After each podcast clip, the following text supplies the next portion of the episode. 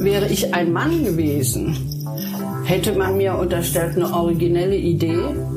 Wir unterstützen dich. Dadurch, dass ich aber eine Frau war und die mir sofort gesagt haben, da kommst du nie weiter. Hallo und herzlich willkommen zu Auf ein Glas Champagner mit Marianne. Frauen in der Gastronomie. Marianne Wild im Gespräch mit spannenden Frauen der Gastronomie.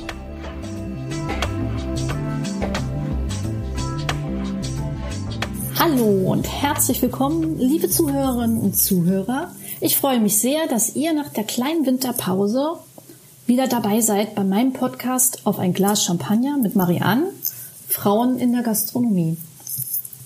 In diesem Podcast geht es nicht nur um Gastronomie, sondern auch vor allem um die besonderen Herausforderungen, denen sich gerade die Frauen in der vermeintlichen Männerdomäne Gastronomie täglich stellen müssen. Es geht darum, den Frauen der Gastronomie im wahrsten Sinne des Wortes eine Stimme zu geben. Eine sehr starke und unabhängige Geschäftsfrau ist heute bei mir zu Gast. Ich freue mich sehr, dass Eva Maria Hilke, Herausgeberin der Gastronomiezeitschrift Espress, heute bei mir ist. Ja, und ich freue mich erst. Ja, liebe Eva Maria, Hallo, bitte fühle dich wirklich herzlich willkommen. Schön, Ja, dass du da freu bist. Mich sehr. Freue mich sehr. Das ist ein Highlight in diesen Krisenzeiten, mal wieder zu kommunizieren. Das fällt mir ja wahnsinnig schwer. Also diese Enthaltsamkeit. Ich habe ja nicht umsonst diese Zeitung gegründet, weil äh, in ein Restaurant gehen, verwöhnt zu werden. Also dieses alltägliche Entspannen und mit hochprofessionellen Menschen umge umgeben zu sein, sich mit Freunden auszutauschen, das fehlt mir unendlich. Also da kann jeder Lieferdienst kommen, wie er will. Ich will wieder ins Restaurant. Oh, das wollen wir, glaube ich, alle. Ähm, es wäre vielleicht ganz schön, wenn du dich vielleicht einmal kurz vorstellen würdest. Es gibt ja, unsere Zuhörer sind ja sowohl Gastronominnen und Gastronomen als auch ähm, Menschen, die nicht aus der Gastronomie kommen. Ähm, und ähm, einige, die vielleicht dich jetzt als Fachzeitschrift auch nicht kennen. Und ähm, würde es mit Sicherheit sehr interessieren, wieso dein Werdegang war, was du jetzt machst, ähm, was dich vielleicht auch inspiriert hat. Und ähm, ja, vielleicht fangen wir damit mal an. Ja, sollen wir nicht mal anstoßen? Ja, hast du was gesagt? ich auch. Entschuldigung, ich habe schon wieder so laut gelacht. Hier. Herzlich willkommen. Warte, Ja. Wir haben die Gläser ja noch nicht benutzt. Können wir ja auch einmal richtig Was schön anstoßen. wir? Ich habe was Schönes aus dem Keller geholt. Und zwar habe ich eine äh, ganz wunderbare, tolle Lieferantin, die sich auf Champagner spezialisiert hat. Das ist die Santa Rubens. Und ähm, die äh, verkauft nur Champagner, und zwar Winzer Champagner. Und äh, von ihr habe ich heute mitgebracht äh, ein äh, Ure Frère. Von dem hatten wir auch schon mal was in einem der Podcasts. Das ist jetzt aber etwas, was es noch nicht so lange gibt. Ähm, und zwar ist es ein 2013er Blanc de Noir, also äh, sozusagen Champagner weiß gekeltert aus roten Trauben. Das heißt, der wird äh, abgepresst, bevor ähm, die äh, Gärung stattfindet Ja. und dieser Ja. äh, rote Farbstoff Uinin Ja. aus den Schalen austritt. Zu mir, Gott. Ja, ich bin sozusagen ein journalistisches Urgestein und habe in den besseren Jahren, in den 80ern angefangen, äh, ein Volontariat zu machen beim damals legendären Tippmagazin und äh, habe Stadtpolitik, äh, Bauen in der Stadt. Damals nach Mauerfall war das ja wahnsinnig wichtig, Stadtentwicklung. Was passiert hier? Baustelle Berlin. Und eben äh, ein Auge immer auf Stadtpolitik gehabt. Und da ging es halt los, dass äh, Essen plötzlich mal auch eine Rolle gespielt hat. Vielleicht auch, weil äh, in der Hauptstadt der, der DDR das Essen noch schlimmer war als im Westteil. Ich weiß es nicht, wie es plötzlich zu dem Boom kam. Und dann hieß es einfach, schreib mal. Weil ich immer gekocht habe. Ich habe für die Redaktion alle 14 Tage bei der Produktion gekocht. Hast du das und dann damals hieß auch schon gemacht? Ah, ja, dann hieß es, die kann kochen, dann kann sie auch äh, essen und schmecken. ja, und dann ging's los. Dann habe ich fing das an im, im Tipp mit, glaube ich, einer Rezension pro Ausgabe. Ich kann mich noch erinnern ans Julisch, an Edith, die ja damals Riesenprobleme hatte Ich weiß gar nicht, ob du dich erinnern kannst. Die wurde dann mit. Stinkbomben und äh, Gentrifizierung, ich weiß gar nicht, wie es damals hieß, der Kapitalismus kommt, solche Geschichten. Äh, muss man sich immer auch noch vor Augen halten, wenn man heute über die Gastronomie redet. Und es hat sich einfach mehr und mehr entwickelt, dass ich in diesem Bereich, was, äh, sagen wir mal, Alltagskultur bedeutet, da mehr reingerutscht bin. Und es wurde ein riesen Ressort, ein riesen Aufwand. Es waren plötzlich zwei Doppelseiten. Es wurde äh, jährlich zwei Sonderausgaben. Es gab Booklets und, und, und. Und dann bleibt dir halt nicht mehr viel übrig, um über Stadtpolitik oder sonst was. Da hast du eine Truppe von Leuten, die ja arbeiten. Dann bin ich davon weg. Dann waren wir äh, noch Berliner Zeitung, Geschmackssache. Ende der 80er habe ich angefangen. Und Nullerjahre bin ich dann ausgestiegen mit einem damals sogenannten goldenen Handschlag, mit der Verpflichtung weiter für den Verlag zu arbeiten, Berliner Zeitung und Typ. Und dann hat sich das ergeben, dass ich eigene Projekte gemacht habe, wo alle äh, Herren der äh, Medienlandschaft nur äh, die Hände über den Kopf geschlagen haben und gesagt haben, in dieser Zeit jetzt noch eine Zeitung, was soll das? Aber ich habe da von Anfang an dran geglaubt, das ist mein Ding. Wir haben dann auch noch ein anderes Magazin gehabt, äh, der Fritz, Brandenburg, das wird auch wieder kommen. Und wir hatten ein Modemagazin, das war der größte Flop aller Zeiten. Ein wunderschönes Heft, so traumhaft, weiß ja. mit offener Stich bin. Ach, es liegt noch bei uns, ich liebe es. Aber die Welt hat nicht auf dieses Magazin gewartet. Auf jeden Fall schaust du mit Humor darauf zurück. Ja, und jetzt habe ich dieses, diese Zeitung Espress, die ist im Zeitungsformat, weil ich wollte nicht das 700. Magazin da auf den Markt werfen. Und das übrigens, wenn ich das einwerfen darf, habe ich gerechnet, wenn ich richtig gerechnet habe, bist du jetzt gerade im Januar, Februar im 11. Jahr. Die Firma ja, Mhm. der Espress ist im sechsten. Ja, Also der wird jetzt langsam erwachsen. Ja, ich habe halt einfach so, ich möchte hinter diesem, sagen wir mal, was im ersten Moment so leicht und oberflächlich erscheint, möchte ich immer auch klar machen, was eigentlich auch dahinter steckt. Also äh, das haben wir ja jetzt in der Krise auch gemerkt. Das sind ja nicht nur der Koch und die Serviererin oder Kellnerin, Servicekraft oder jetzt ihr als Firma, sondern da hängen ja noch ganz viele andere Leute dran. Die ganzen Lieferanten. Ja, und es hängt ein ganzer Wirtschaftszweig des Tourismus da dran. Also das dürfen wir nicht vergessen, dass äh, wie man da jetzt Nachhaltigkeit sieht oder nicht, aber es gab durchaus diese Gourmet-Touristen, die über Nacht hierher geflogen sind, gut gegessen und wieder nach Hause.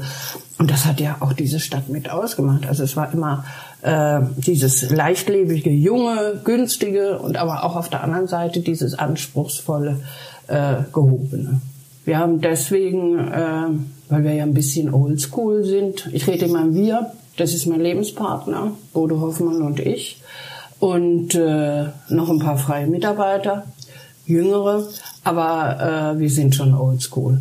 Also wir sind Printer, wir sind haptisch, wir haben tolle Fotos, äh, wir blättern und äh, finden das ganz großartig. Also es klingt immer blöd, aber wenn es uns nicht gefällt, dann würde ich, glaube ich, sagen, hören wir auf.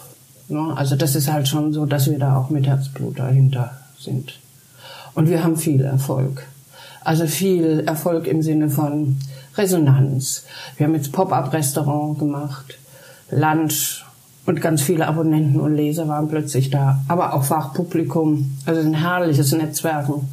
Und was ich da als Feedback kriege, auch von den Abonnenten, das ist schon motivierend. Ich habe das ja Mut. auch immer so empfunden, dass du im Prinzip wie so jemand bist, der halt da viele Menschen auch zusammenführen kann, also Gastronomen, äh, dass du da ähm, auch immer so ein bisschen im Hintergrund ein bisschen Fäden gezogen hast, dass mal den mit dem zusammengebracht. Du wusstest, dass der eine jemanden sucht in der Richtung, dass du da auch immer mal so ein bisschen äh, connected hast, was natürlich toll ist, weil du bist ja jemand, der hier in Berlin den absoluten Überblick hat. Ne? Und ich glaube, du bist mit Sicherheit einer der Ersten, die weiß, wenn was Neues aufmacht und auch wahrscheinlich einer der Ersten, die weiß, wenn jemand zumacht. Aber Also ich denke, jetzt nach der Krise wird es, glaube ich, nochmal einen anderen Blickwinkel geben vom Gast. Dass der sozusagen da äh, auf das, was das an Leistung bedeutet, ich glaube, das hat jetzt jeder mitgekriegt. Ich meine, es wird ja jetzt gekocht wie blöde. Na, ich weiß noch, beim ersten Lockdown, Spaghetti war weg, Dosentomaten waren weg, Hefe war weg, Mehl war weg. Dachte ich, oh oh, Jetzt gehen die einfachen Sachen zu Hause los. Und ich glaube schon, alleine wenn du jetzt jeden Tag dafür gucken musst, dass du deine Kinder irgendwie satt kriegst oder dass du mal abends isst oder so, dass du plötzlich auch merkst, boah, das ist Arbeit. Das nervt jeden Tag, weißt du. Und ich denke, da wird es dann schon zu einer anderen Wertschätzung kommen. Was ich aber an Berlin auch wieder gut fand, war dass Berlin weiß, wie man von der Hand in den Mund lebt. Also Absolut, das ist drauf so, eingerichtet, ja. Genau. Also, es war so, naja, die Krise, okay. Und so die ersten großen Wellen und also diese, diese Panik, die es in München, es gab ja Bilder in München, wo Frauen Tränen aufgelöst vor dem Arbeitsamt standen, sie müssten jetzt arbeiten und so weiter. Wo ich dann auch dachte, nee, das würde uns hier nicht passieren. Also da sind wir anders gestrickt als Berliner. Aber äh, im Großen und Ganzen finde ich Berlin großartig, wie sie das regeln. Ich hätte gerne mehr Impfstoff und schneller geimpft. Ich hätte das gerne ein Bürgeramt, was funktioniert, damit man mal, wenn man mal was Wichtiges erledigen möchte, so wie ich letztens, dass man äh, dann auch mal einen Termin bekommt. Aber naja, ich wollte nur meinen Nachnamen ändern. Aber naja, hat ja, auch noch ein bisschen gedauert. Ganz toll. Ich ja, finde den so großartig. Ich finde den auch toll. Ja? Ja. Ja, das macht was her. Auf jeden Fall. Marianne Wild. Marianne Wild, genau. Frau Wild. Und für diejenigen, die sich fragen, warum heißt sie denn jetzt Wild, die Olle Raue? Nein. Ähm, ich habe meinen Mädchennamen wieder angenommen. Ach. Ähm, und einfach aus dem Grunde, wenn sich jetzt jemand fragen sollte, Mensch, warum hat sie das denn gemacht? Ich habe jetzt so lange Raue mit Nachnamen hießen, wie ich auch Wild hieß, mein Mädchennamen. Ja. Und äh, habe festgestellt, dass mir das in meinem Geschäftsleben mh, hm, manchmal ein bisschen äh, schwierig erscheint, weil nach, obwohl ähm, mein Ex-Mann und ich äh, ja schon sehr lange getrennt sind und auch ein paar Jahre geschieden, fällt es immer noch sehr vielen Menschen schwer, das zu unterscheiden, dass wir nicht mehr verheiratet sind, obwohl er ja schon lange mehr verheiratet ist. Ähm, und äh, auch zu sehen, dass ich äh, dass wir Geschäftspartner sind, dass ich die Firma habe, dass äh, ich das seit zehn Jahren schon führe. Und ähm, ich verspreche mir davon, dass das einfach auch klarer ist und dass ich mir dann zukünftig vielleicht auch nicht mehr äh, so wie am Anfang von Lieferanten oder Gästen anhören muss, wie, ach, was machen Sie denn noch hier? Ach, tatsächlich? Ja, ja, das habe ich tatsächlich einige Male erlebt. Ähm, Aber siehst du, das ist das, was ich auch immer so ein bisschen, das ist so diese äh, Testosteron-Arie, äh, dass du gehst ist anscheinend offensichtlich. Ja, ja, ne, das ist Frau. eine Grundvoraussetzung. Ja, ja, ne? aber dass er vielleicht, das kommt gar niemanden in den Kopf, was natürlich auch wirtschaftlich jetzt Quatsch wäre, aber diese Selbstverständlichkeit, jetzt haben sie sich getrennt, dann ist sie, die geht. Ne? Wobei du ja sozusagen die äh, Geschäftsfäden äh, alle in der Hand hältst. Ne? Ja, das Tim ist aber, sozusagen ja. der Kreative. Genau, also er ist der Kreative Die und ist der, Rampensau. ja, das ist eine richtig gute Rampensau, finde ich. also, ich muss ehrlich sagen, ich bin natürlich total stolz darauf, ähm, mit ihm zusammenzuarbeiten und dass wir unser Lebensprojekt, Lebenswerk zusammen weiterführen. Mhm. Ähm, ich bin halt ein bisschen betrübt manchmal, dass ich halt äh, gegen zu dem, was ich eigentlich ursprünglich immer mal wollte, dass ich halt im Hintergrund bleibe, dass es so schwierig ist, äh, in die äh, Köpfe der Menschen reinzubringen, äh, dass eine Frau unabhängig sein kann, ihr eigenes Geld verdienen kann, Geschäftsfrau sein kann, ähm, neben so jemanden wie Tim oder Ja. einem anderen Mann. Ja. Ähm, und ähm, ich finde das manchmal erschreckend. Weil ich habe mir natürlich in dem Rahmen, dass ich jetzt den Namen, äh, den Mädchennamen wieder angenommen habe, viel Gedanken darüber gemacht und bin mit viel offenen Augen äh, durch die Welt gegangen damit. Und bei uns in Deutschland ist es ja klassischerweise so, dass wenn man sich scheiden lässt, die Frau ja eigentlich den Namen behält Ja. Ehemann. Ähm, aber für viele in meiner Umgebung ähm, war es schwierig, das auseinanderzuhalten irgendwie. Für viele, die konnten immer diesen geistigen Sprung nicht machen. Ah, die sind zwar geschäftlich noch äh, ein, ein Geschäftspartnerpaar Ja. ähm, auf Augenhöhe, die entscheiden alles zusammen. Ähm, die gehen für die Firma beide an die Öffentlichkeit, die stehen dafür, wir stehen beide für Qualität, für die Idee, sie machen weiter. Ich meine, ich habe das jetzt auch schon öfters erzählt, dass wir ja auch nochmal für zehn Jahre unterschrieben haben, die Räumlichkeiten und dass wir daran festhalten. Ähm, aber dieses Unabhängige habe ich manchmal so das Gefühl, dass es auch vielen irgendwie sehr dass sie irgendwie damit hadern, sie es nicht so kennen, dass es normalerweise das Frauen aus Ehen rausgehen und was komplett anderes machen. Aber das ist halt bei uns ja ganz, ganz anders.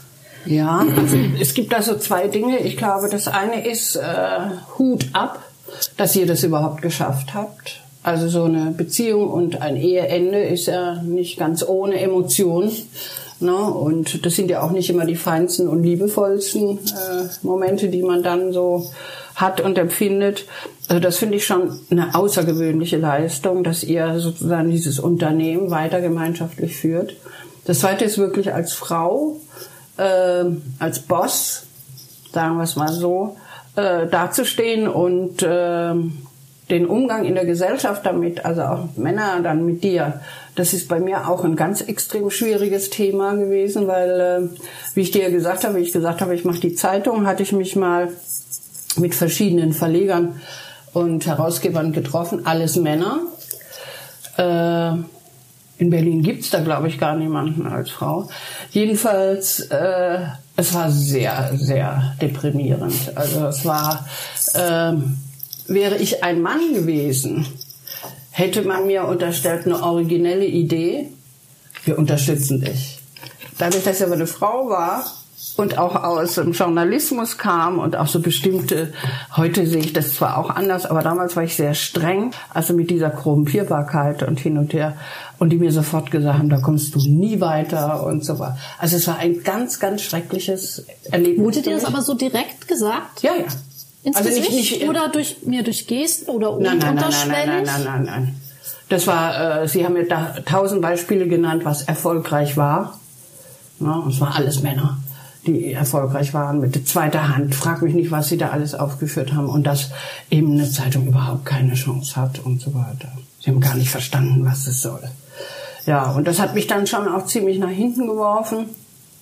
Dann hatte ich äh, auch Erfahrungen gemacht mit Beratern, weil ich einfach auch das Gefühl hatte, ich brauche jetzt mal irgendwie jemand, der mir diese Finanzwelt und dieses ganze Ding mal bisschen äh, mich stützt und mich auch unterstützt, um nochmal einen Investor zu finden und so weiter.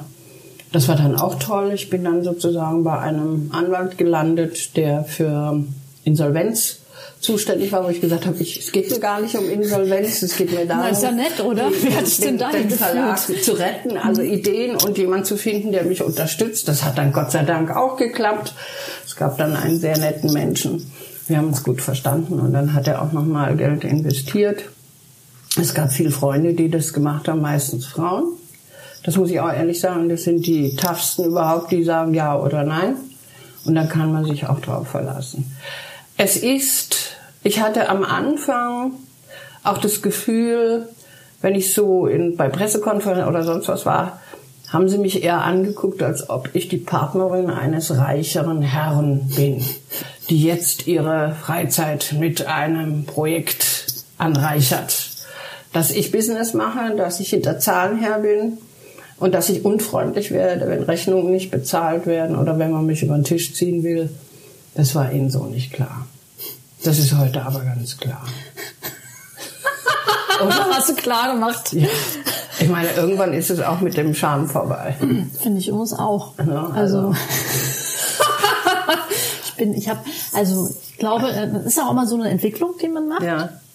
Früher ist man, am Anfang ist man vielleicht zu freundlich, oh, ja. weil man denkt, oh, hoffentlich fühlt sich gerade auf den Schlitz getreten. Ja, ja. Ich bin dazu übergegangen, dass ich dann versucht habe, so ein bisschen immer jetzt, wenn ich so Entscheidungen treffe, so, ob das jetzt um darum geht, jemand anzumachen oder sonstige Sachen. Ich warte jetzt immer einen Tag und ähm, dann mache ich das sehr direkt. Mich würde mal interessieren, ob du in deiner so wie du so schaltest und waltest und du ja wirklich, denke ich, wahnsinnig viel mitbekommst. Hm. Siehst du, merkst du, hörst du bekommst du mit, wie Frauen da manchmal ähm, in der Gastronomie so gestoppt werden, so indirekt aus, aus, na, wie soll ich das sagen? Also, dass sie teilweise so an ihre Grenzen geführt werden, und zwar ganz offensichtlich oder manchmal einfach auch indirekt? Also ich staune immer drüber, äh, dass in den Küchen sich wenig Frauen durchsetzen. Das müssen wir jetzt mal ganz ehrlich sagen. Und wenn ich mir so die Beispiele angucke, ähm, wird es, ist es immer extrem schwierig. Also nehmen wir mal Sonja, äh, Sophia Rudolf, war lange im Rutz äh, bei Marco. Marco ist unbestritten ein super Koch. Aber Sophia hat ihm den Rücken freigehalten, jahrelang. Bis sie sich endlich mal aus dem Schatten befreit hat und was selbst gemacht hat. Jetzt ist sie wieder mit Jungs zusammen. Die haben Schiss, die haben ein Hotel und Restaurant. Da verstehe ich, dass sie jetzt nicht aufmachen wollen. Ne? Aber da glaube ich, da wird sie sich auch richtig selbst verwirklichen können. Sie hatte ja eine kurze Phase in Panama, großartig. Aber äh, da ist sie auch an äh, bestimmte Grenzen gestoßen. Dann hat der Eigentümer, Geschäftsführer Vorstellungen, wie so ein Laden zu laufen hat. Und dann hat die Köchin das, die Küchenchefin das dann auszuführen. Ne? Dass eigentlich ein anderer Vertrag oder einen anderen Deal abgemacht war, kann man sich dann plötzlich nicht mehr erinnern. Und auch die Umgangsformen sind ziemlich scheiße. Also was ich so erlebe, viele Frauen in der Küche, entschuldige, wollen gar nicht mehr. Weil sie einfach diese Tonalität, also dieses Rüde, dieses, dass sie ständig irgendwie, äh, ja, kritisiert oder an was gemessen werden, was sie gar nicht können. No, das ist dann immer komisch. Ich kann mich auch noch erinnern an einen Koch, ich sag den Namen jetzt nicht, der zu mir sagt, die heulen ja gleich. Weißt du, so wo ich denke, ja und, dann heulen sie halt. Also das kennen wir doch alle. Ich bin auch manchmal nah am Wasser gebaut. Stimmt doch auch gar nicht. Also das ist ja jetzt auch Quark, oder? ja, das ist, also es gibt schon bestimmte Punkte, wo du einfach sagst, im Servicebereich finde ich, hat sich jetzt schon äh, sehr gut gebessert. Also da sehe ich einfach auch viel mehr Restaurantleiterinnen, also die auch wirklich dieses Gastgeberschaft, dieses auf Gäste eingehen und so weiter. Ja, vor allen Dingen, ich finde, man merkt, und ich sehe das jetzt an meinen äh, Service-Mitarbeiterinnen, dass die Generation, die da jetzt auch kommt, die wachsen mit, auch von Natur aus, also aus der Familie heraus, aus der Gesellschaft heraus mit einem ganz anderen Selbstbewusstsein auf. Die lassen sich auch ganz viel nicht mehr bieten. Das muss man auch ganz eindeutig sagen. Also die jungen Menschen, jetzt so Anfang Mitte 20, die strahlen das auch ganz anders aus. Die lassen sich da auch nicht die Butter vom Brot nehmen. Ein Glück, da bin ich auch ganz froh drüber weil man ihnen ganz viele Dinge auch gar nicht erklären muss. Ich kann dir im Großen und Ganzen zustimmen, dass es jetzt eine Generation gibt, die einen ganz anderen Blickwinkel auf Arbeit und auf das, was sie da beruflich tut, ähm, hat. Aber ich denke auch, ich meine, ihr wart ja sozusagen, du und Tim, ihr wart ja einer der ersten, die das auch reformiert haben. Also in Berlin wart ihr ja diejenigen, die was Service betrifft, äh, Umgangsform, Mitarbeiterschulung, habt ihr einen ganz neuen Stil eingeführt. Das war ja damals, ich weiß gar nicht, 20 Jahre her. Ich mach mich nicht so alt, Eva Maria. Na gut, 15. ähm, da war die ja innovativ, da hatten wir doch noch die Pinguine. Ähm, wenn man sich jetzt mal so die Entwicklung äh, von Berlin ansieht, Food-Szene und Trends, äh, in der Foodszene und Gastronomie, ich, wenn man jetzt so ein bisschen das Augenmerk wieder auf Frauen in der Gastronomie setzen würde, rein theoretisch, ja.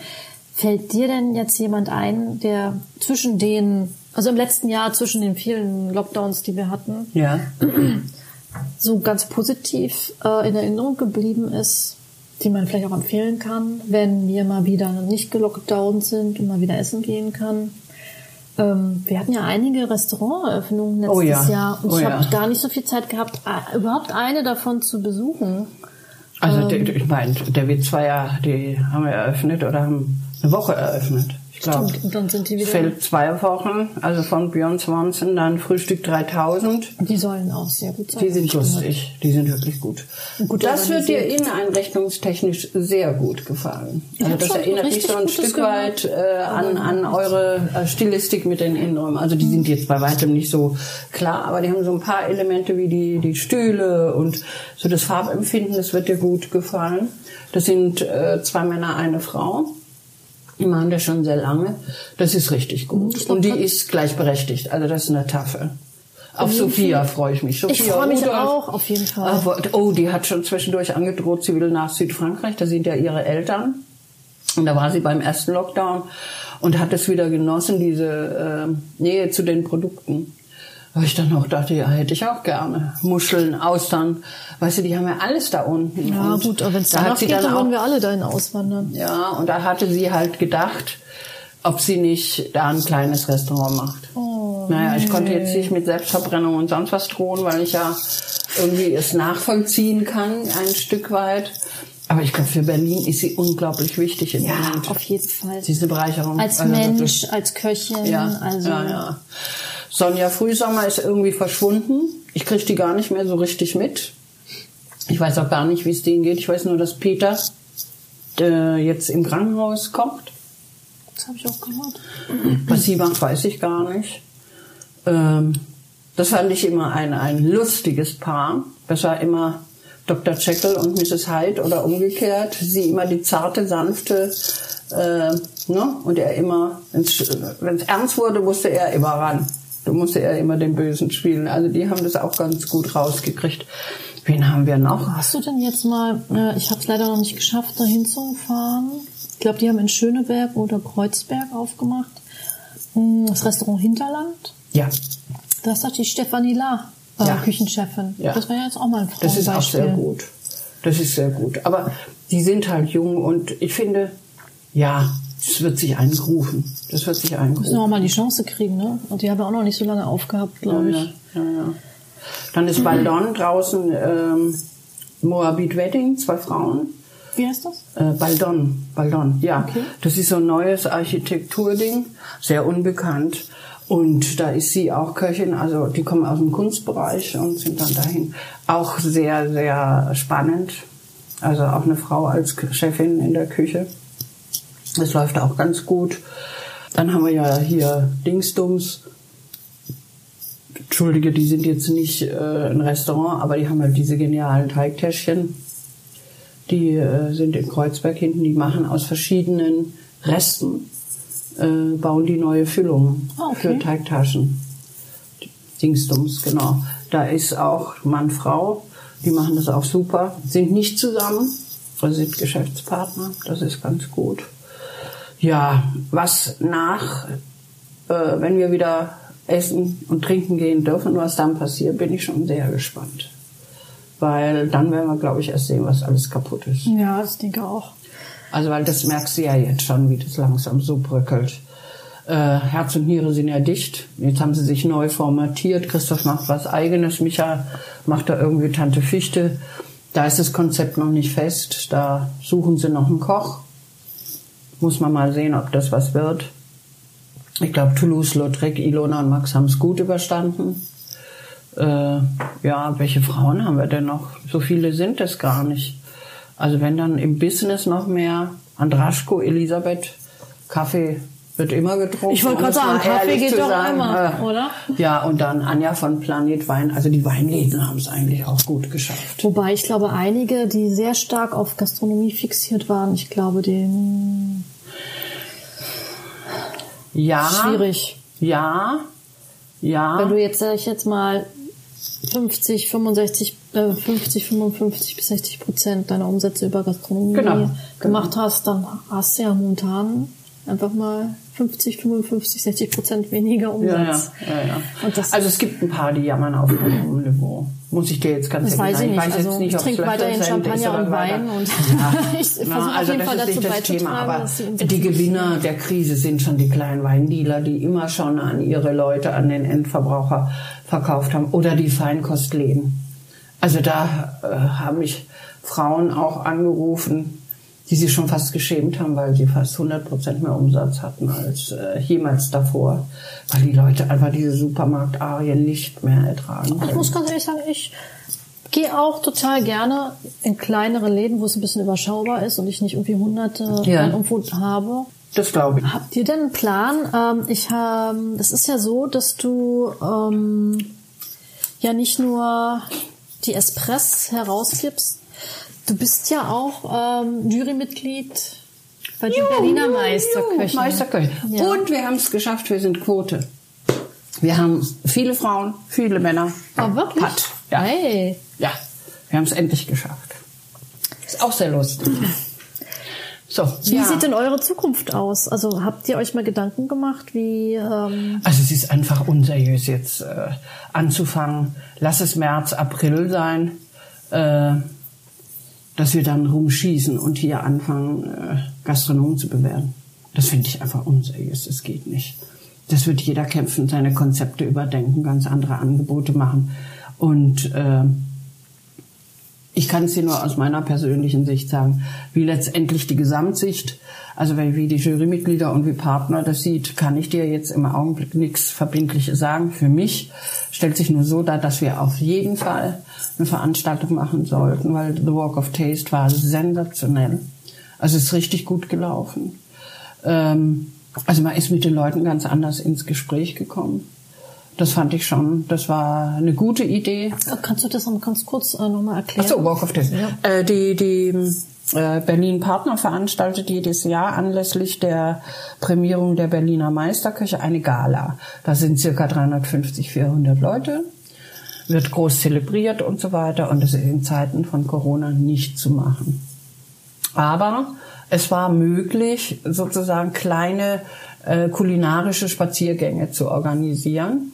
Und da haben wir verschiedene Preisträger auf verschiedenen Routen zusammengestellt. Und da sind jeweils immer 10, 15 Gäste in drei Schichten. Hört sich jetzt kompliziert an, war jetzt nicht so. Eben von einer Etappe zur anderen haben eine Vorspeise, Zwischengang, Hauptgang, Dessert äh, gegessen und haben sozusagen die neue Küche oder alte Klassiker oder Sterne oder Innovatoren oder sonst was kennengelernt. Und das ist gut gelaufen. Das würde ich sagen, das wird dieses Jahr auch wieder passieren. Aber ich denke, es muss zusätzlich noch mal was passieren im Freien eventuell.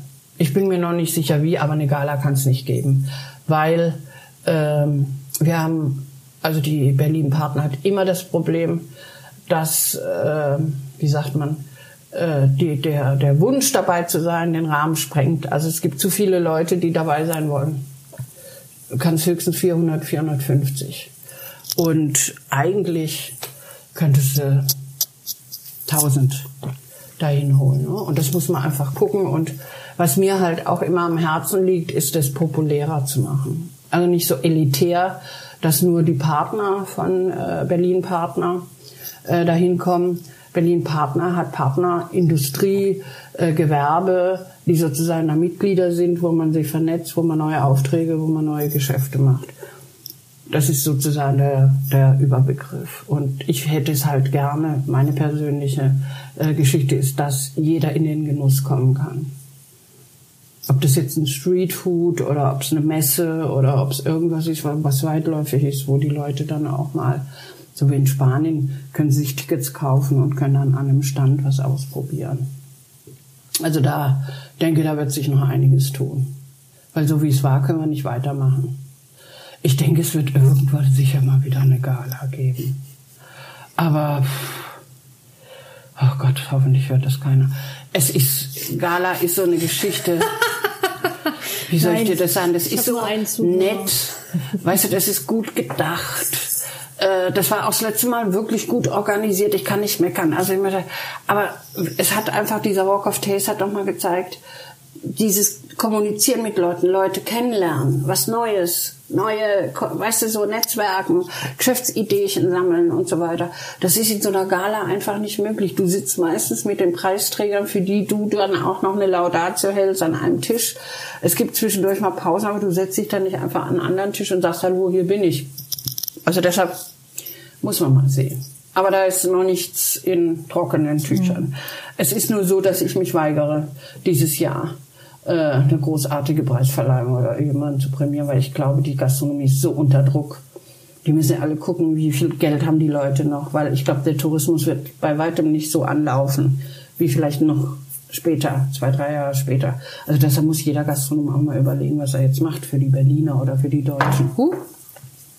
Ja, ich denke auch, wir müssen, wenn wir denn wieder aufmachen dürfen als gastronomische Betriebe, werden wir einfach so eine Bestandsaufnahme machen müssen. Wo sind wir? Wo stehen wir? Wo wollen wir hin? Also das machen wir natürlich jetzt alle schon.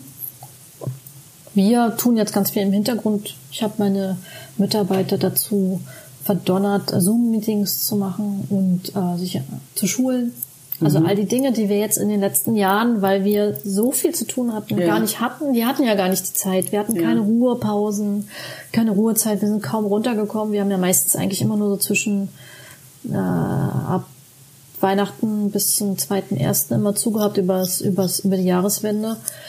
Hattet ihr im Sommer nicht auch zu? Mm, wir hatten mal einmal eine Woche Ah, ja. Aber ich habe mich immer so ein bisschen gegen Betriebsurlaub gewehrt, weil ich ja immer die Liquidität auch immer erhalten wollte und immer ein bisschen, ich persönlich war ein bisschen unsicher, wie sich das dann immer niederschlägt. Jetzt weiß ich, dass man ja Monate zu machen kann.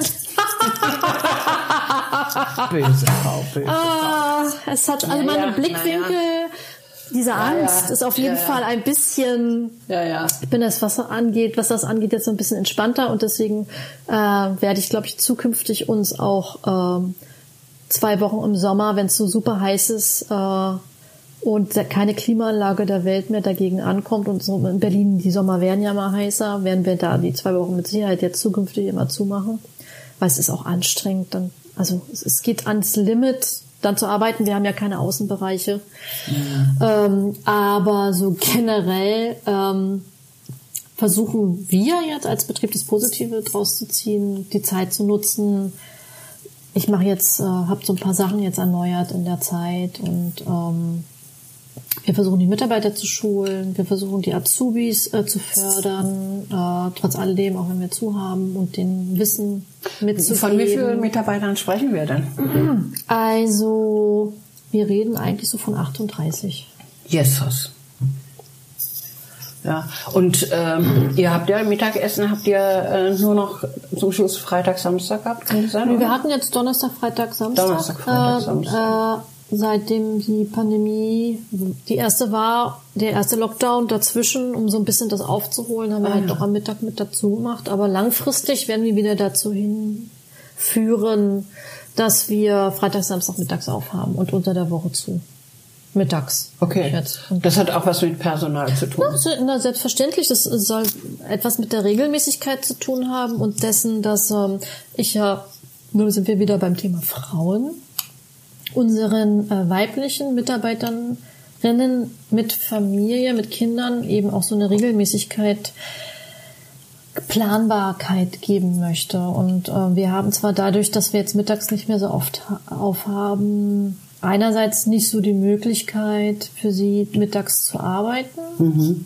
Auf der anderen Seite haben wir halt die Tage, wo wir aufhaben, wo man sie ganz äh, bestimmt auch einsetzen kann auf mittags, wenn die abends nicht arbeiten können. Ähm, und ähm, was wir ja von Anfang an gemacht haben, wir haben ja Sonntag, Montag, Ruhetag, dass man so für alle, dass man weiß, das sind die festen mhm. freien Tage. Ähm, und ähm, dass man ja so eine gewisse Planbarkeit reinkriegt. Das wir haben ja auch viele Väter, also es ist ja nicht nur, dass wir nur Mütter haben. Also Wie seid ihr bei euch, äh, was Quote betrifft? Seid ihr auch Pat? Nein. Wie nein? Wir haben also, also wir haben was die Frauenquote, also so. in der mhm. Küche ja sowieso leider nicht. Ne? Also wir haben mhm. jetzt wieder auf jemand auf der Patisserie, auf der Patisserie. Wir haben äh, ein Glück auch mal wieder eine weibliche Auszubildende. Aber es ist so, ich glaube, dass das wird immer das Thema sein. Viele Frauen das natürlich aus den verschiedensten Gründen jetzt vielleicht nicht als erste Idee im Kopf haben, ist einfach Schichtdienst. Gastronomie ist eben auf den Abendbetrieb ausgerichtet. Das kann, können wir auch nicht ändern, weil ich muss auch ganz ehrlich sagen, als Unternehmerin mache ich halt das meiste Geschäft abends.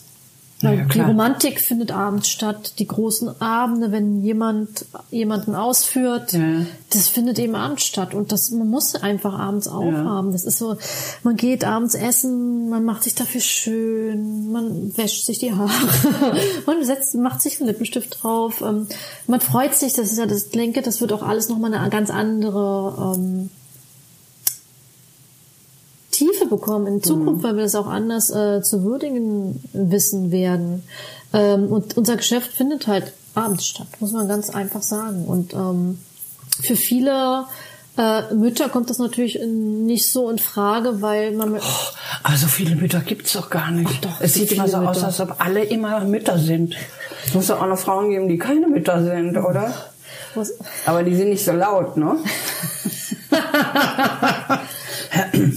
ja, das finde ich auch immer so, hm, also wenn wir so über Frauen und Gastronomie oder Frauen generell in der Gesellschaft drüber nachdenken, bin ich ja auch immer manchmal so am Zweifel, wo ich denke, sie wollen ja manchmal auch gar nicht. Also da kann man noch so viel kritisieren oder sonst was.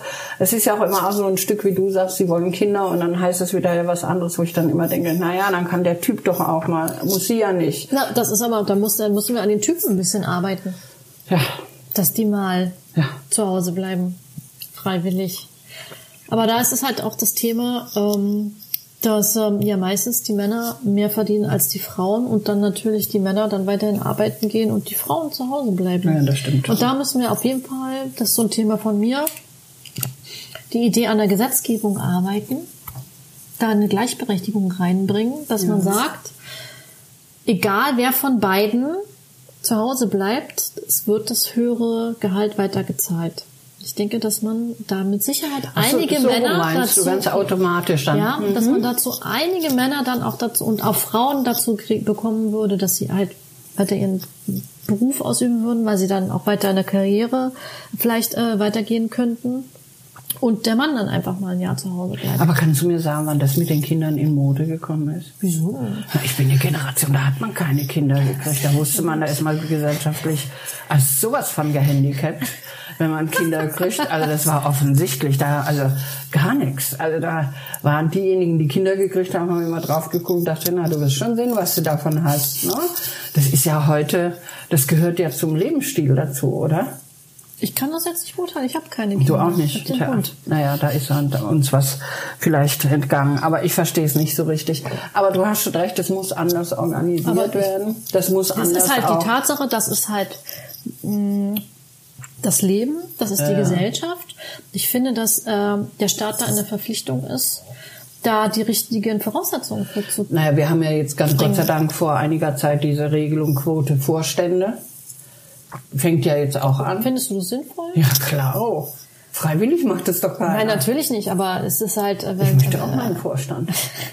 du bist doch dein eigener Vorstand. Was Naja, aber auch eigentlich? woanders.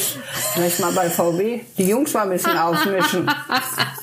So nach dem Motto, so geht das aber nicht, was ihr hier treibt. Ne? Die Kommunikation, da haben sie ja Frauen schon.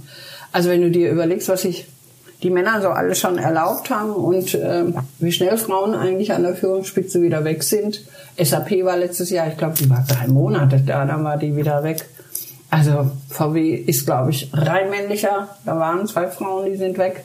Also das ist schon irre, wie die darauf achten, dass ihre Jobs nicht in Gefahr sind. Naja, weil an, an äh, der Professionalität und an der äh, Qualität der Arbeit kann es ja nicht liegen. Nein, aber es liegt, glaube ich, auch daran, dass wir Frauen kaum die Chance haben, andere Frauen mit nachzuholen, weil es gar nicht so viele Frauen gibt in Führungspositionen, die Zeit haben, sage ich jetzt mal, oder den Mut oder weiß ich nicht was. Ich Na, weiß die nicht, sollen zu dir liegt. kommen zum Ladies Lunch. Da sind genug Frauen. Wenn wir mal wieder ein Ladies Lunch machen Na, dürfen. hoffentlich. Nur solange Nein, müssen weil wir ich erst mal fand noch einen es schon, Podcast machen. also es war am Anfang sehr aufregend, fand ich. Und ähm, also man hat sich dann wieder mit seinen Kolleginnen getroffen. Beim zweiten Mal war es dann doch schon viel, viel besser. Neue Leute, neu vernetzen und so weiter.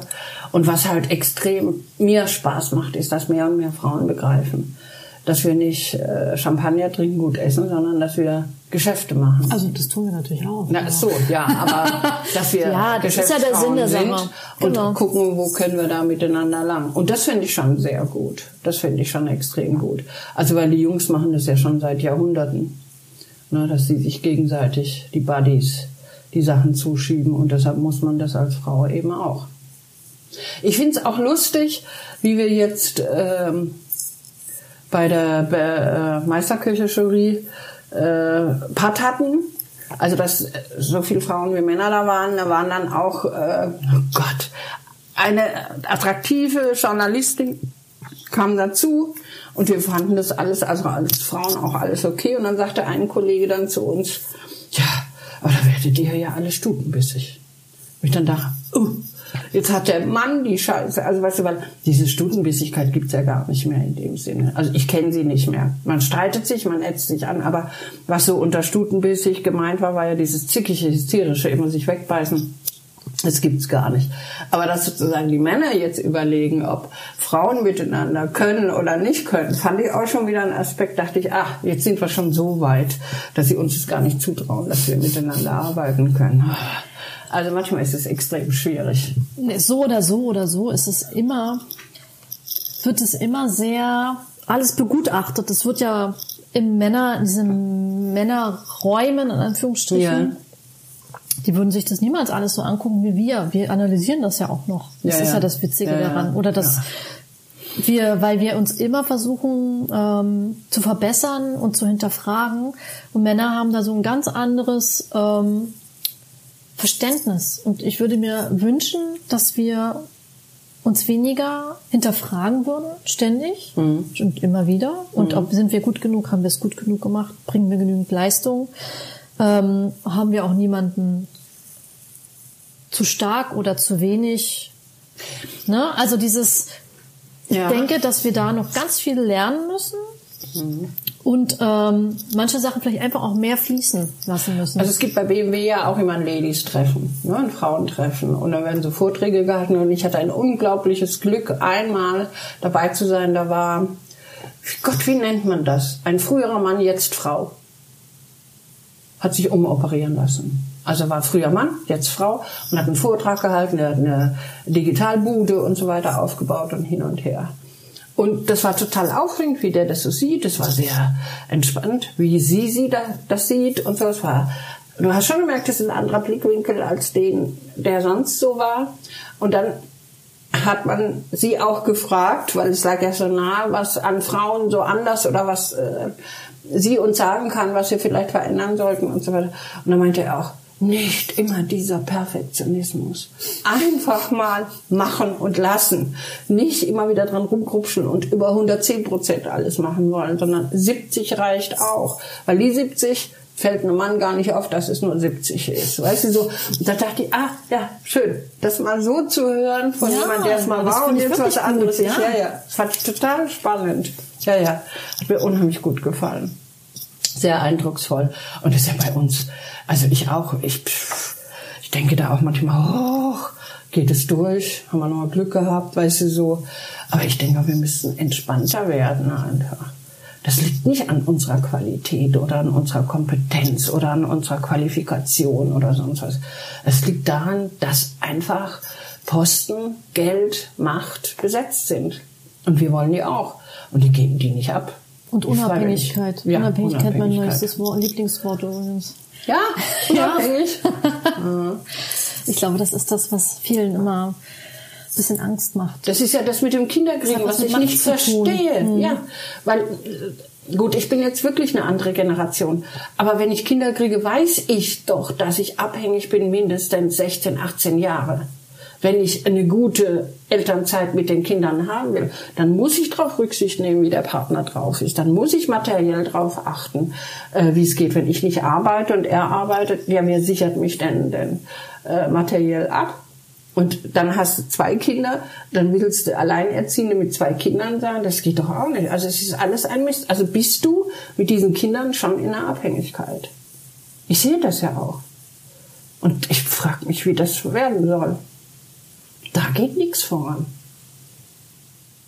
So, jetzt sind wir aber nicht so pessimistisch, nee. dass wir vorangehen. Du hast ja diesen Gesetzesentwurf, das wird schon alles regeln. Ja, ja, klar. Die Männer zu Marie schlägt mal vor, genau. Ja, ja. ah, es läuft ja mit meinen anderen Vorschlägen auch so gut.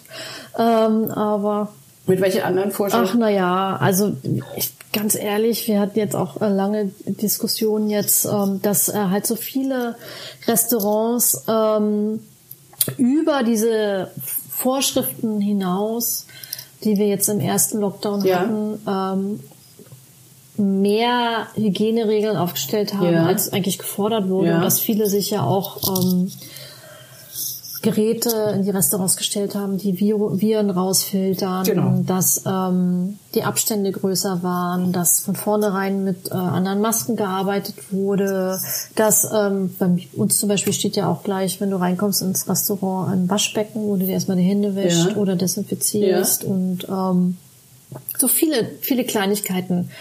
Abwaschbare Speisekarten oder desinfiz dass alles desinfiziert Ja, ja, wird, ja. dass du halt die Polster desinfizierst und weiß ich nicht was. Wir, wir haben ja einen riesen Auft und das waren ja ganz viele, die das so gemacht haben, von Anfang an. Äh, und da habe ich ja dann auch äh, mal äh, geschrieben und gesagt, dass ähm, unter diesen Umständen es ja auch äh, möglich sein sollte, das zu zertifizieren für die Zukunft, dass wir uns im ersten Lockdown darüber Gedanken machen, wie denn die Zukunft aussieht, damit wir keinen zweiten Lockdown bekommen, den wir bekamen.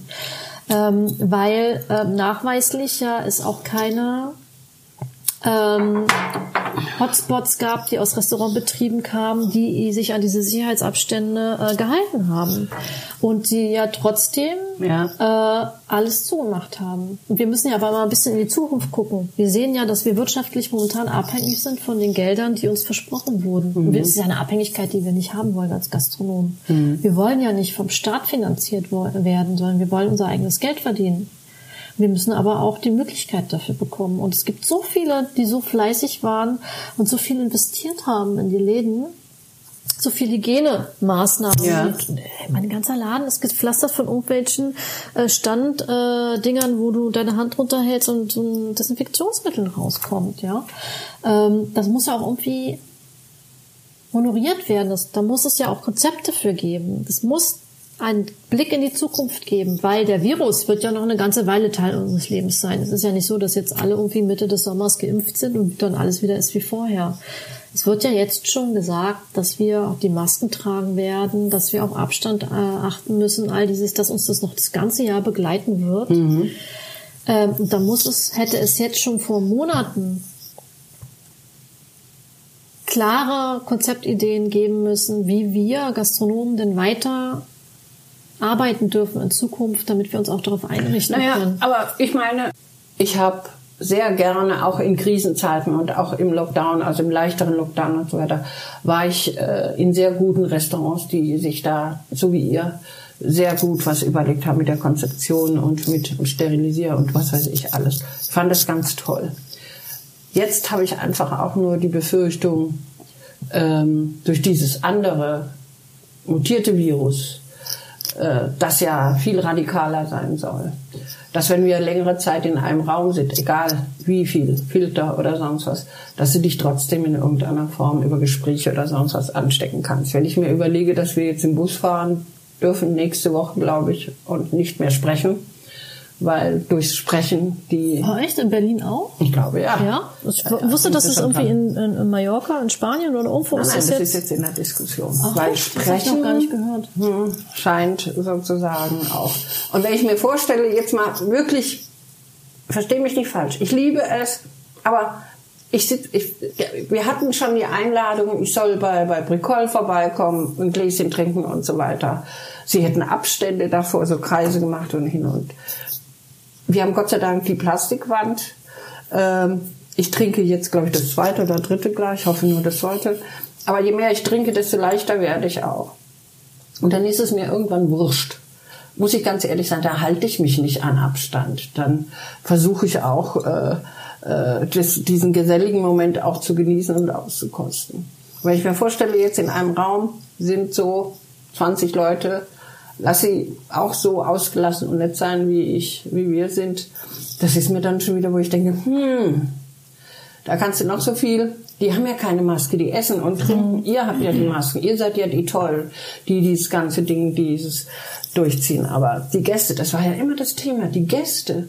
Also ich weiß, äh, ich war in einem Laden, da war die, die Besitzerin da. Ich will jetzt gar keine Namen nennen, da kam ein Stammgast. Ähm, die Besitzerin hat eine Mutter, die ist über 90. Dann kam der und hat sie umarmt und sie hat gesagt, geh weg, es geht nicht und so weiter. Sagt er zu ihr, jetzt mach keinen Scheiß. Was machst du dann mit so einem Stammgast, der am Abend 1000 Euro da lässt? Ne? Das sind alles so Geschichten, fand ich extrem schwierig zu handeln. Dem kannst du, hm? Also, da ich mich da immer in der Situation als ähm, Vorbild empfunden habe Ja. für meine Mitarbeiter, war ich da sehr, sehr streng, was das anging.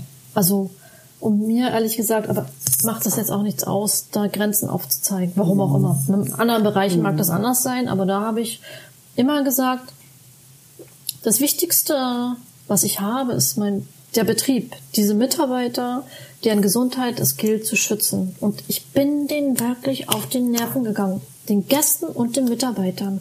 Und ich kam mir schon echt richtig ätzend vor und zwischendurch. ja, Setz die Maske auf, mach das. Hast du dir die Hände desinfiziert? Waschen Sie sich bitte die Hände. Ah, Ich kam mir vor wie so, ein- also wirklich Ja, wie ja. die, äh, die Merkel der Gastronomie. Ja. Aber es hat uns von April bis zum 23. Dezember dahin geführt, dass kein einzigster Mitarbeiter von uns Corona hatte.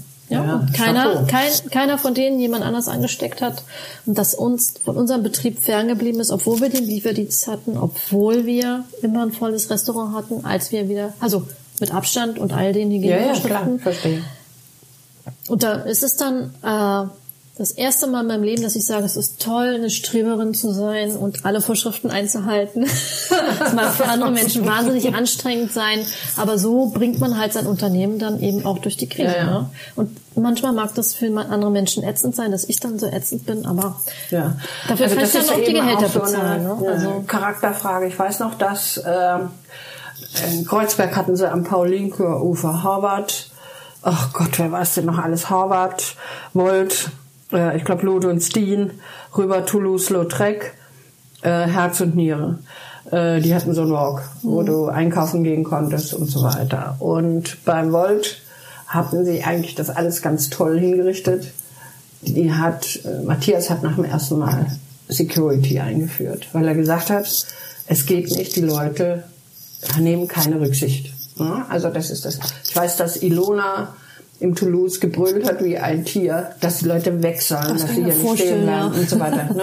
Ja. Also du siehst, ich kann auf der einen Seite die Gäste verstehen, die gerne wieder dieses Gemeinsame und das Erlebnis suchen, aber auf der anderen Seite gefährden sie natürlich jedes gastronomische, innovative Konzept, wenn sie sich nicht entsprechend verhalten.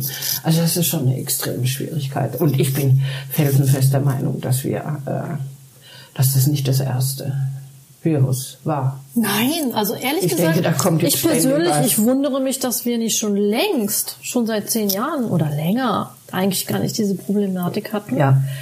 Und dass es das erste Mal war. Also ich bin überrascht, ehrlich gesagt. Das Wichtige ist halt, äh, dass wir Konzepte und dass wir Überlebensstrategien entwickeln, dass wir nicht wieder runterfahren wie irre, sondern dass wir weiter unser Leben leben Und deswegen können. sage ich, die Hygienekonzepte Genau. ausarbeiten, Genau. Struktur reinbringen, zertifizieren. Weil letztendlich wird das unsere neue Realität werden. Bloß wenn wir versuchen, das immer so wegzuwischen und so zu tun, als ob alles wieder wie vorher werden könnte, das glaube ich persönlich langfristig nicht. Weil ich glaube, es kommt wieder auf eine andere Art und Weise, ein anderer Virus.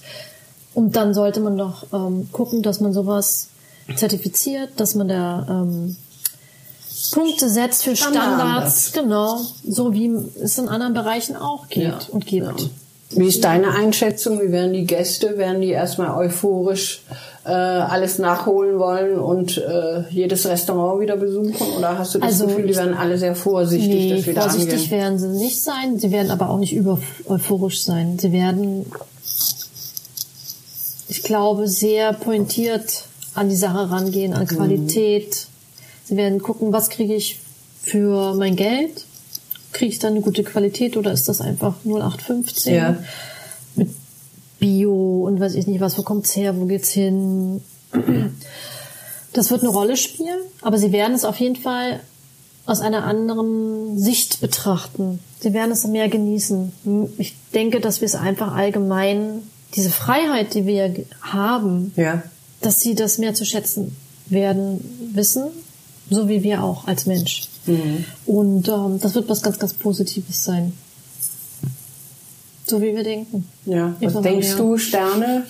Haute Cuisine wird sich wieder neu erfinden müssen? Hm, Nee, das glaube ich nicht. Ich glaube, dass äh, ich, ich äh, möchte mich dagegen verwehren, dass so Sterne immer so äh, auch so eine Negativbehaftung hat, als ob das was Abgehobenes wäre. Aber es ist generell ja ein Arbeiten an Präzision, die auf Ja. den Teller kommt, Ja. auf fokussiertes Arbeiten.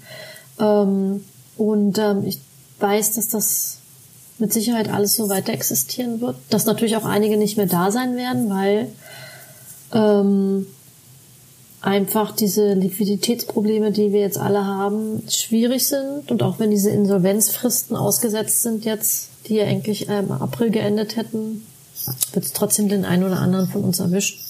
Oder der ein oder andere wird einfach sagen, ganz ehrlich, ich habe einfach auch jetzt keinen Bock mehr, wieder von vorne anzufangen, wieder ähm, mein Leben neu aufzubauen, wieder zu gucken, wie finanziere, wie, wie finanzieren wir das, gerade mit dem Hintergrund, dass halt oft nicht so viel dabei übrig bleibt. Ja. Ne?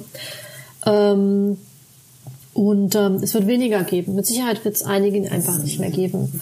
Ähm, aber dieses Arbeiten an Qualität und die Liebe dazu, ob das jetzt ein Stern ist oder Gummio-Punkte oder Feinschmecker Ja. oder World's 50 Best und all diese ganzen Kladderadatsch, ähm, das wird es weiterhin geben, weil es ist einfach ein Qualitätsmerkmal. Ja, ja. Und ähm, das ist auch wichtig, dass wir das haben. Hm. Aber es wird nicht mehr so viele davon geben, bin ich mir Aber relativ ich meine, sicher. in dieser Situation jetzt warst du doch eigentlich oder wart ihr ganz froh, unabhängig zu sein, weil viele äh, Gastronomen haben ja, sagen wir mal, in Hotels oder so ihre Küchen und ihre Jobs. Und da hat's ja richtig reingeschlagen. Also da ist ja oftmals äh, die Küche subventioniert worden übers Hotel. Ne, weil jeder, der reinkommt, bringt Geld und konnte darüber dann auch querfinanziert werden. Das ist natürlich jetzt äh, sehr schwierig, weil es ist ja auch alles dicht und da weiß man gar nicht, ob die Leute wieder zurückkommen. Also ich glaube, das große Problem ist natürlich, dass gerade wenn Restaurants und Hotels waren und die Hotels, die das querfinanziert haben, eben gar keine Einnahmen mehr haben, dass das vielleicht so Sek äh, Sektoren sind, die wegfallen werden. Ja. Ähm, ansonsten natürlich ist es ein Vorteil in dem Falle, dass man Dinge selber steuern kann, wenn man selbstständig ist. Ein Nachteil natürlich, wenn man selber sein Leben durch die Selbstständigkeit finanziert, ähm, weil man eben niemanden hat, der einem 60 Prozent zahlt. Das Ja, darf ja. man eben auch Ja, ja, nicht klar. vergessen. Ne? ja. Also das Ja, ist halt die Entscheidung, das weißt du ja selber, die man dann trifft, wenn man die Selbstständigkeit gibt. Da wird nichts mehr in die Rentenkasse eingezahlt. Ähm, da wird einfach nirgendwo mehr was eingezahlt. Und wenn es jetzt so wie jetzt ans Eingemachte geht ähm, und man aus gewissen Hilfen auch rausfällt, auf Überbrückungshilfen aus verschiedensten Gründen und man keinen Anspruch darauf hat und wirklich auf sich selber gestellt ist, dann ähm, wünscht man sich natürlich für ein paar Sekunden, man wäre noch in einem Angestelltenverhältnis und würde zumindest die 60 Prozent noch kriegen. Also ich habe es mir auf keiner Zeit gewünscht, weil ähm, ich mag das und schätze das, dass ich halt alles selber steuern kann. Auch wenn ich eine gewisse Abhängigkeit davon habe, was ich vielleicht vom Staat bekommen könnte oder auch nicht. Aber es hat mir, diese Zeit hat mir sehr viel gezeigt, dass ich nämlich, als ich dachte, ich bin an der Grenze oder am Limit mit dem, was ich leisten kann, noch lange nicht am Limit war. Das war nämlich kurz bevor der erste Lockdown kam. Ähm, dass ich viel mehr leisten kann, dass ich viel kreativer bin und viel mehr im Kopf habe, als ich dachte. Mich hat das aus ganz vielen äh, Dingen, wo ich nur noch gerade ausgeschaut hat, auch rausgeholt. Und ähm, mir macht das auch Spaß, immer weiter zu denken, auch über die Zeit hinaus und in dieser Zeit auch zu, noch zu investieren, auch wenn ich weiß, dass es manchmal sehr knapp ist, und dass es echt, dass ich wirklich, ich muss wirklich ganz schön rechnen und trotzdem weiß ich, wenn ich jetzt investiere in der Zeit, in der wir keine Umsätze Ja. haben, dass mich das langfristig ganz weit bringen wird, weil ich dann nicht zumachen muss deswegen in Zukunft, ja. Und ich die Zeit jetzt nutze, in das Personal investiere, Ja. in die Räumlichkeiten investiere, Dinge austauschen lassen, die ich hätte schon seit langem mal machen lassen müssen und ähm, weil das einfach so ist. Also ich spüre das und ich setze das dann einfach auch um. Meinst du, du wirst was mitnehmen aus dieser Zeit, aus dieser Krisenzeit? Also ich hatte ja so das Gefühl, dass wir alle so Hochleistungsmotoren waren, wir also ständig nur äh, auf nur Höchstleistung und äh, schnell und klar, dass wir da ein Stück weit mitnehmen, dass wir nicht mehr uns so hochjagen lassen. Mm. Ich nehme daraus mit, ähm, was ich schon gesagt habe, dass ich mehr leisten kann, als ich dachte. Ja. Also, dass man sich gar nicht so eine Grenzen setzen lassen sollte von der Gesellschaft auch. Aber, dass ich auch ein Recht darauf habe, was du jetzt gerade gesagt hast, auch mal runterzufahren. Und auch mal Stopp zu sagen. Und ähm, dass das auch kein Fehler ist oder dass es keine Schwäche ist. Also ich glaube, dass ganz viele Menschen in dieser Zeit, das sehe ich auch an meinen, meinen Mitarbeitern, wie die sich entwickeln, dass sie wachsen mhm. mit der Krise und dass wir zusammenwachsen. Und ich nehme daraus mit, ich persönlich nehme daraus mit, dass ich äh, einen ganz tollen Geschäftspartner habe. Also das, das bei Tim und mir uns hat das halt obwohl wir vorher schon so zusammengespeist waren, was das den Betrieb und das Restaurant im Rauer anging. Aber das hat uns jetzt nochmal, dass wir dieses komplette neue Konzept dreimal neu erfunden haben. Also den Lieferservice jedes Mal neu irgendwie yeah. hochgeholt haben und uns jedes Mal verbessert haben. Und ähm, dass das gezeigt hat, dass wir wirklich unabhängig von dem, dass wir uns privat getrennt haben, so viel schaffen können, weil wir so viele Ideen zusammen haben und das umsetzen können, ähm, dass das ganz toll ist für die Zukunft, dass wir wissen, dass wir den Betrieb wirklich zusammen äh, führen können und dass wir nicht stehen bleiben und dass wir die Angst, die wir vielleicht auch mal hatten, dass wir irgendwann mal zum alten Eisen gehören. Ja. Weil wenn du, das darf man ja auch nicht vergessen. Wir haben ja was geschafft, was kaum ein Betrieb in Deutschland geschafft hat. Wir haben eine, eine tolle Benotung. Wir sind Höchstbewertungen mit 19,5 Punkten im Gummio. Wir haben zwei Michelin-Sterne. Wir haben 4,5 Punkte im Feinschmecker. Wir sind bei den Berliner Meisterküchen, äh, haben die, also wirklich alle Auszeichnungen alle bekommen, die man bekommen kann. kann. Beide. Ähm, und dann kriegst du halt diese tolle Auszeichnung, dass du in dieser World's 50 Best List bist. Und wir sind ja 2019 äh, das einzigste Restaurant gewesen, was in diesem 50 Best war. Das ist eine, das ist als ob du Olympia gewinnst, ja. Das darf man einfach nicht unterschätzen. Mhm. Das ist, und das ist ja nicht so, dass, als ob wir uns das selber geben, diese Auszeichnung, sondern wir bekommen die ja. Und ähm, wir haben natürlich auch Ängste, ist ja klar, weil wenn du ganz vorne mitspielst, bist du auch immer nicht nur derjenige, der ganz oben steht, du bist auch immer der Gejagte. Du ja. musst immer ja, ja. Jeden Tag daran arbeiten, besser als die anderen zu sein. Das ist ein wahnsinniger Druck und es spielt keine Rolle, ob du eine Frau oder ein Mann bist, ja, oder welche Sprache du sprichst. Welches, es ist unglaublich. Und ähm, uns hat das, glaube ich, gezeigt, dass wir, egal welche Herausforderung kommt, dass wir es schaffen können, auf jeden Fall. Als Team, alle zusammen.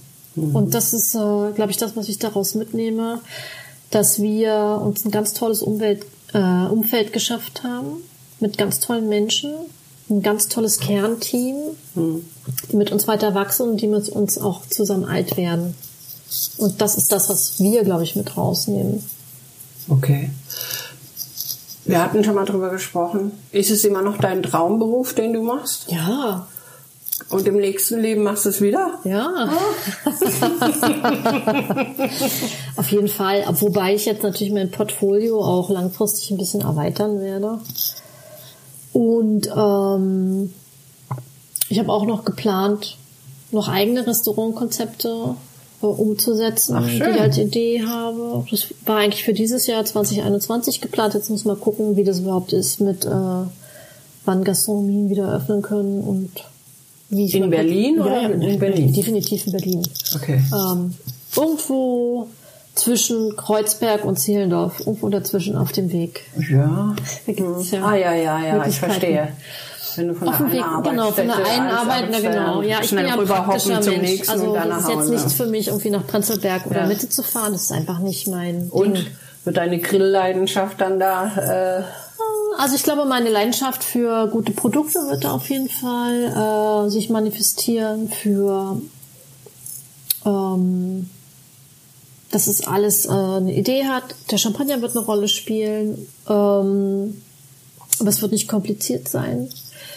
Ähm, und sowas, äh, also ein, zwei Restaurants werden es auf jeden Fall werden.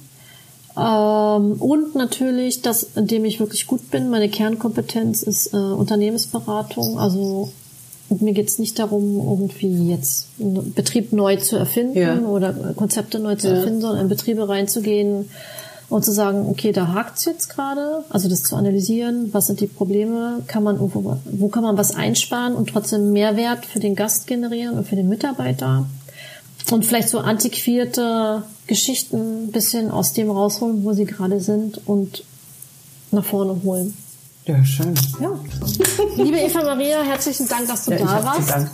Ähm, und äh, ich würde sagen, vielleicht führen wir das ja nochmal fort. Das war eine sehr interessante Runde, würde ich sagen.